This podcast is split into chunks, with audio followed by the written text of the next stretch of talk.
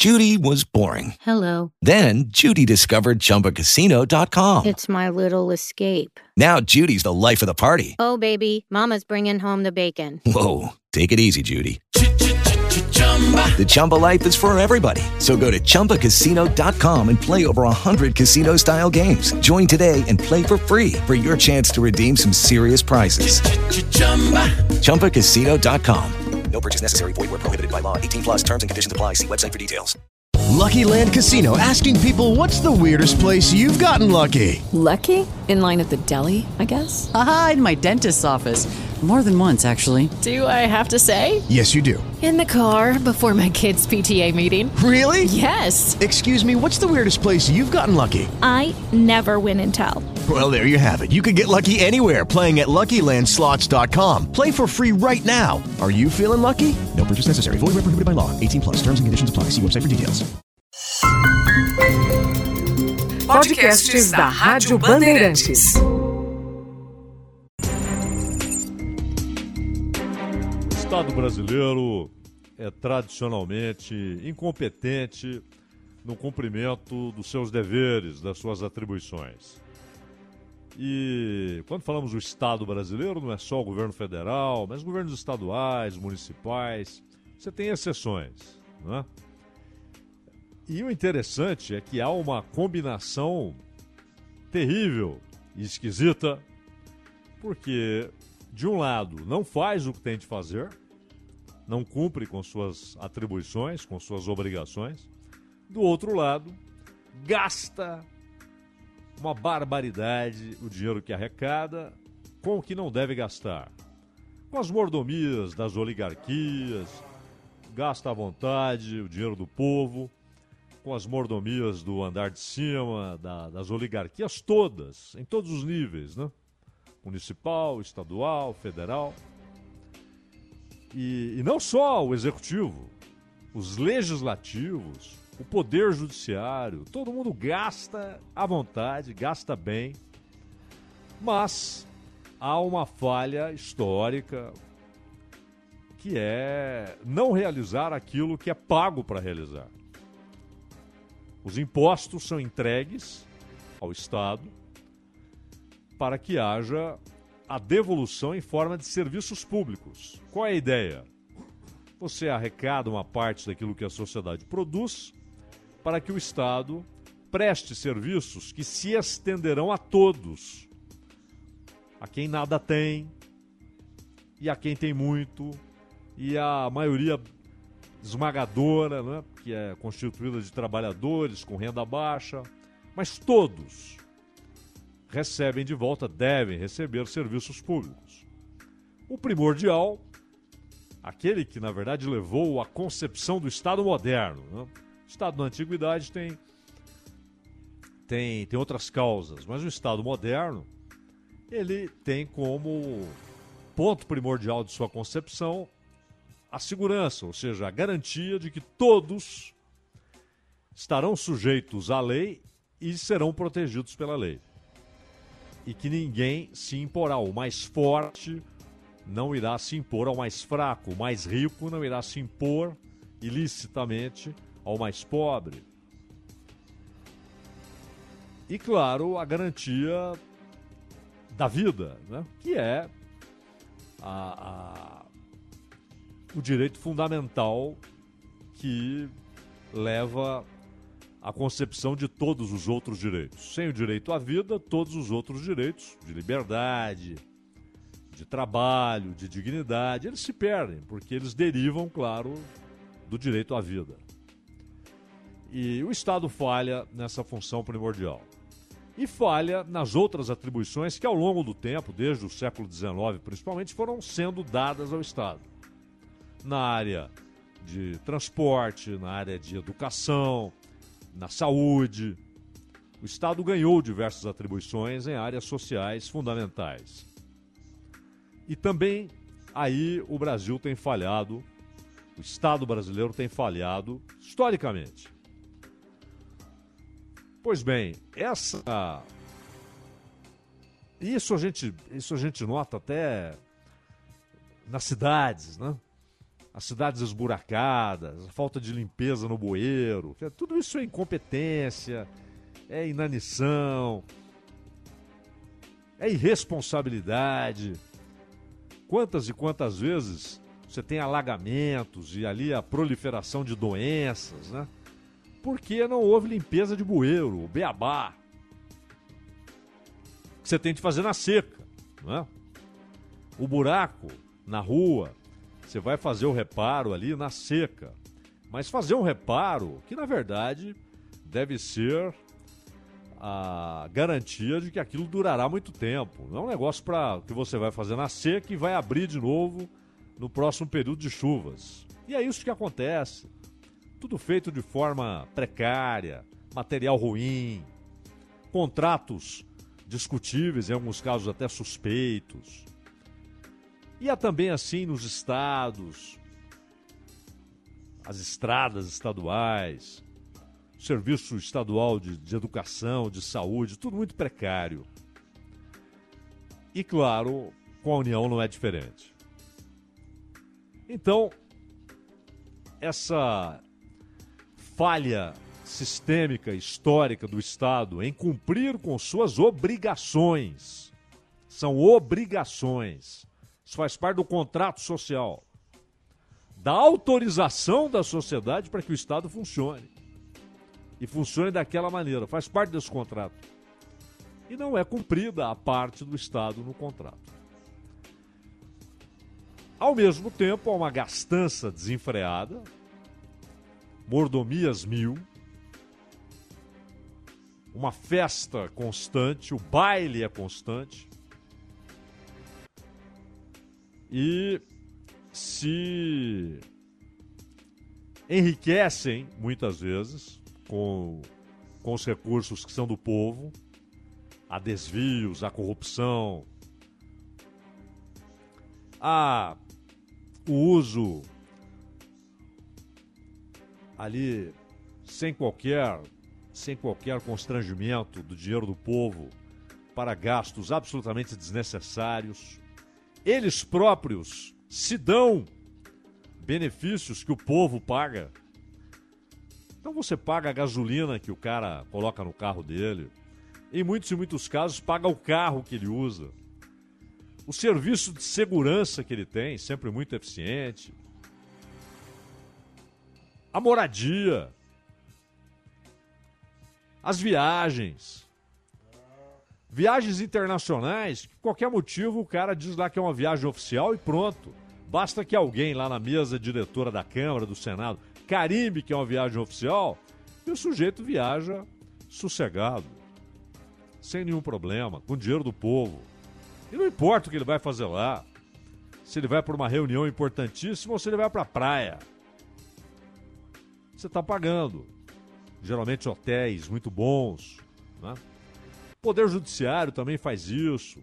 E as. A, a, os auto-benefícios né, concedidos em forma de salário, de penduricalhos, que atingem Poder Judiciário, alcançam o Ministério Público, Congresso Nacional.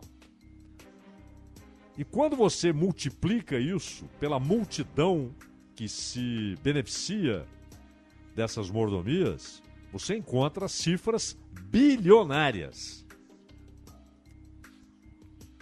Mas aí, quando há o aumento do salário mínimo, não é que o governo vai pagar o salário mínimo, ele paga a previdência, que aliás não não não é mais do que cumprimento de um contrato também, não é? Entre o trabalhador e a previdência. Olha, quando eu me aposentar, eu passei 30, 35, 40 anos contribuindo, aí é hora de me devolver por algum tempo enquanto eu estiver vivo e também as pensões, né? porque também está no contrato. O, aquele que contribuiu por décadas falece, a, a viúva vai receber, ou o viúvo vai receber. E o resultado é que quando há um aumento do salário mínimo, vem a grita. Olha o impacto! Gozado que não consegue um acordo sobre o impacto. Olha, cada real vai representar um aumento um impacto geral de 100 milhões, não, de 300 milhões. Aí você multiplica por 18 reais, que é o que vai para cada, para cada um que recebe o salário mínimo no sistema previdenciário. Mas gastam quantias muito maiores, além do uso oficialmente como sendo devolução para o pagador de impostos, que é esses sistemas de, de, de emendas, né? como vimos aí nas emendas de relator. Então o sujeito mandando dinheiro para a prefeitura, o deputado mandando dinheiro para. É, agora tem o auxílio Pix, tem o auxílio Pix também. É, esse é mais, mais rápido ainda. E não precisa explicar para que, que é. Ó, esse dinheiro aqui tem que ir para a prefeitura tal. Tá bom, tá bom. Manda o Pix. E nós tivemos, na emenda de relator, dinheiro que ia para prefeitura da cidade tal. Aí foram ver, o prefeito é pai do deputado, é irmão do deputado, é tio do deputado. Quer dizer, é o uso da coisa pública sem qualquer assombro, sem qualquer receio, sem qualquer precaução, sem qualquer inibição. Usemos. Pois bem, essa gastança desequilibrada provocou, claro, problemas fiscais, de equilíbrio, de gasto e receita, etc. E veio então a infeliz ideia do teto de gastos. Diante do problema e a maneira como foi apresentado o projeto, e com uma defesa né, da, da imprensa, olha que projeto e tal, Henrique Meirelles, que beleza. O projeto era ruim, o texto, afinal, aprovado pelo Congresso e inserido na Constituição, era ruim, é um texto ruim, é um texto frágil e que usa o indexador inadequado. Instalou-se, como dissemos aqui várias vezes, uma bomba relógio que rapidamente iria inviabilizar a administração pública, o pagamento de despesas correntes. Então, o peixe vendido foi: olha, isso aqui é essencial para a responsabilidade fiscal, para o equilíbrio das contas. Vamos ver o que foi alcançado, o que foi atingido, o que foi tolhido pelo teto de gastos. Investimento. Não houve um cafezinho a menos nos salões. Não houve um salaminho a menos, não houve um bolinho a menos, não houve caviar a menos. Lagosta nem se fala, vinhos importados e uísque de 12 anos, 12 anos eu era o mais reles. Né? Nada disso foi afetado. É, nada disso foi afetado. Mas investimento foi a vítima do teto de gastos. E sabe o que ficou fora do teto de gastos? Aí não porque aconteceu, mas porque o texto já previa que ficaria fora pagamento de juros aos credores, que são, claro, quando se considera o grosso da dívida e os detentores dos títulos, o grande sistema financeiro.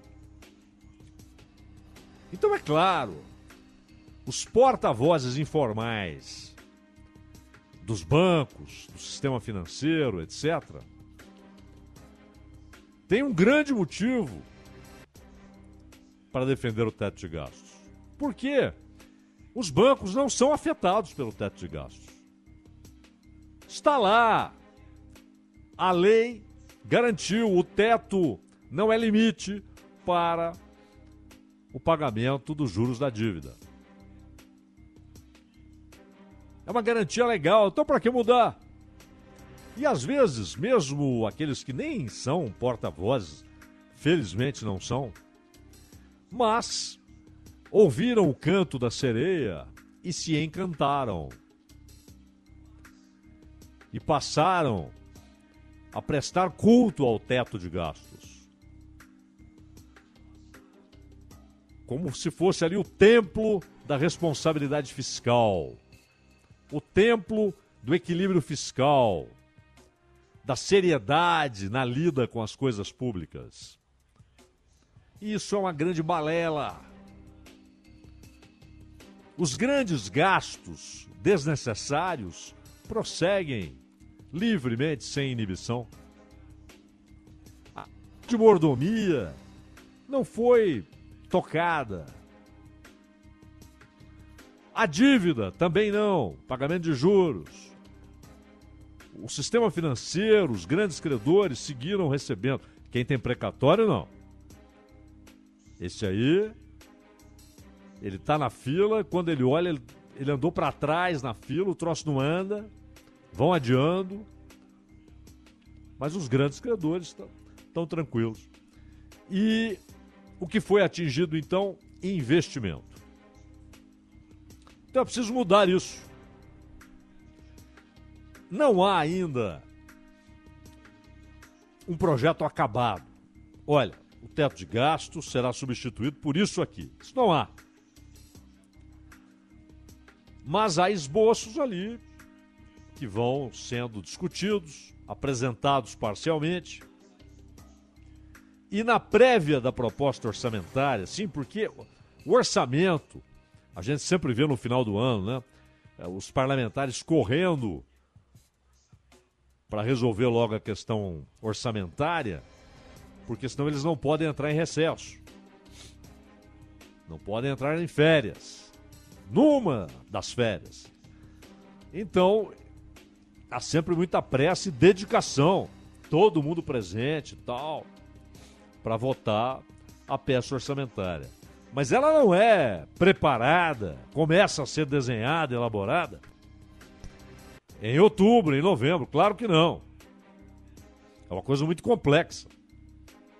Então, muito antes, em março, já há apresentação da prévia. Claro que ela vai se desenvolvendo, porque aí você vai mudando sua projeção de gasto e de arrecadação. Quanto é que será arrecadado em 2024?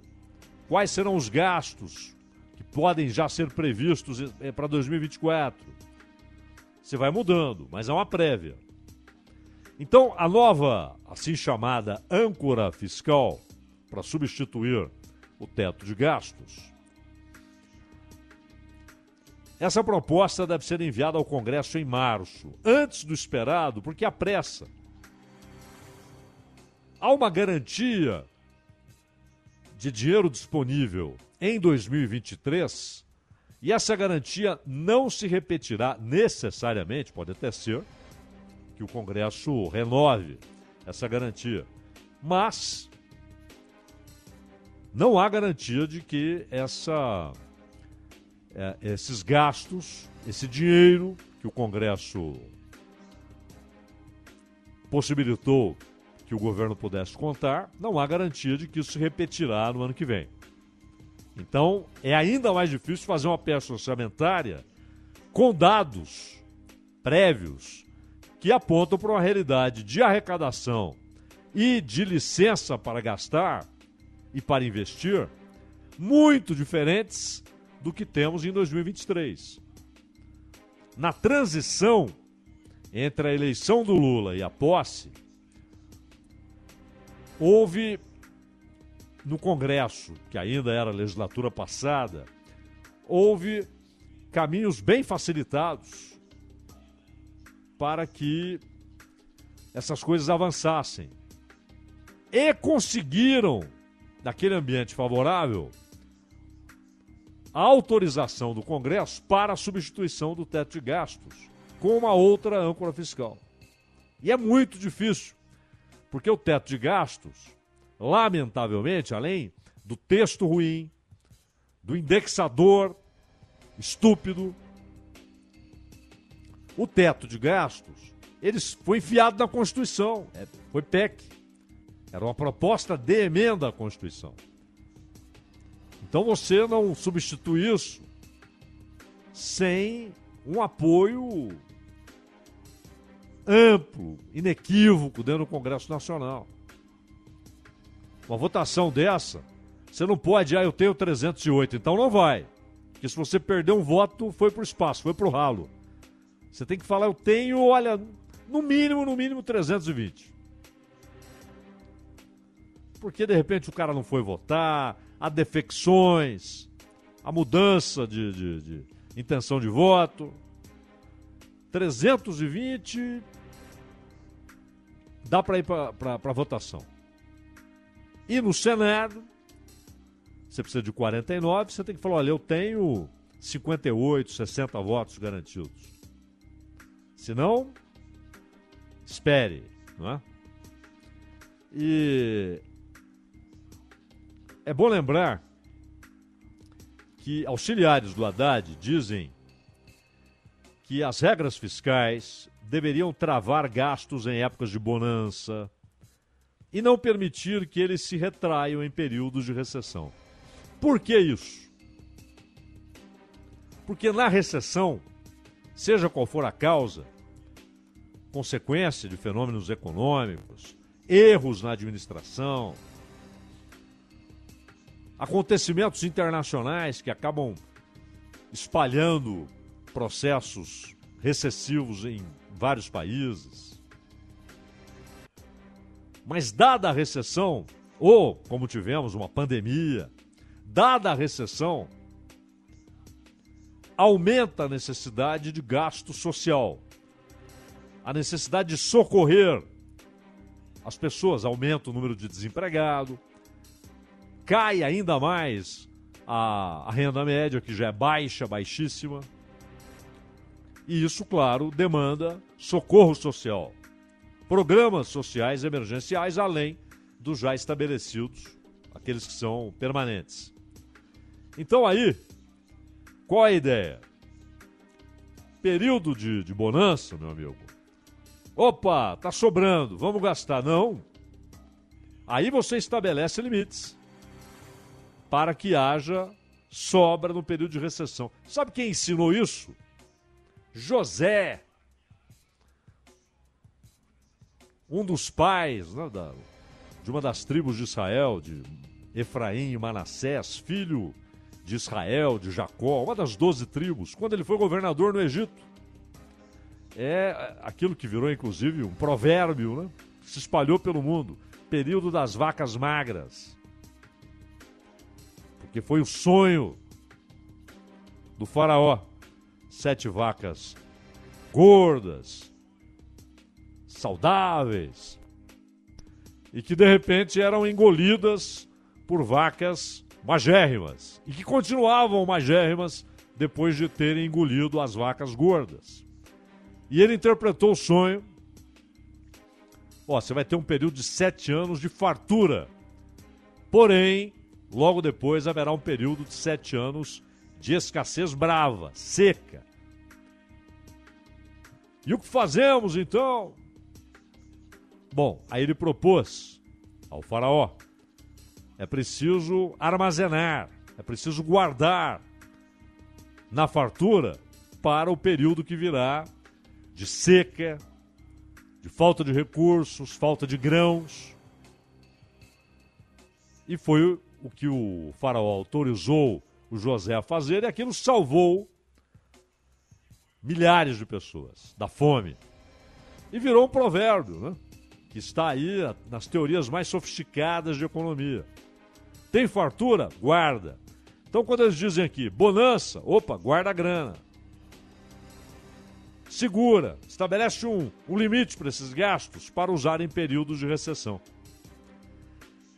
Então, com a nova âncora fiscal, o governo quer garantir e sinalizar que tem a preocupação. Essa preocupação com a Haddad claramente tem, às vezes até batendo de frente com outros ministros da área política, da área social e às vezes até com Lula. Mas ele quer dar o sinal de que há preocupação com, com esse equilíbrio e pretende considerar a âncora fiscal na elaboração da proposta de lei de diretrizes orçamentárias. E isso começa a ser feito agora, porque no dia 15 de abril a LDO já deve ser enviada ao Congresso. Então, apressa. É preciso definir com uma boa base teórica, não pode ser uma coisa improvisada, qual será essa nova âncora fiscal. E entre os técnicos do planejamento que participam das discussões, a turma da Simone Tebet, a preocupação é não deixar programas cruciais sem dinheiro. É o caso do Bolsa Família. Já aconteceu. Já aconteceu de não haver verba para programas sociais permanentes. Como é que você vai pensar em programa emergencial se você não cuida nem do permanente que exige planejamento? Então, esse é um ponto, não pode faltar dinheiro para programa permanente, porque é uma garantia que o Estado dá de que aquele programa receberá recursos. Não é? Então, veremos, claro, é preciso que seja concluído com toda a base teórica e com sofisticação, inclusive, e com inteligência, para que o Congresso aprove. E para que aqueles que investem tal não enxerguem um quadro de responsabilidade fiscal. E para isso é preciso enfrentar os adoradores do teto. Aqueles que veem no teto, insisto, o templo do equilíbrio fiscal, da responsabilidade, e não é. É preciso garantir investimento. Então, gasto corrente, opa, enfrenta isso aí, diminui o gasto corrente onde é possível, e é possível. Ataque às mordomias é difícil muito, porque você vai enfrentar a oligarquia do judiciário, do executivo, do legislativo, é brabo. Mas não é aceitável que essa âncora fiscal que será proposta ou que a atual, a vigente, que é o teto de gastos, não é aceitável que os investimentos sejam atingidos, porque investimento é exatamente o que o Estado brasileiro nunca fez adequadamente, corretamente, de acordo com as suas obrigações, como aquele que recolhe os impostos e tem de devolver à sociedade em serviços e investimentos. É bom lembrar, o Brasil se modernizou, se enriqueceu, mas ele continua mantendo 100 milhões de pessoas sem saneamento básico. Podcasts da Rádio Bandeirantes. Entendendo a notícia, com Cláudio Zaidan. When you drive a vehicle so reliable it's backed by a 10 year, 100,000 mile limited warranty, you stop thinking about what you can't do and start doing what you never thought possible. Visit your local Kia dealer today to see what you're capable of in a vehicle that inspires confidence around every corner. Kia, movement that inspires. Call 800 333 4KIA for details. Always drive safely. Limited inventory available. Warranties include 10 year 100,000 mile powertrain and 5 year 60,000 mile basic. Warranties are limited. See retailer for details.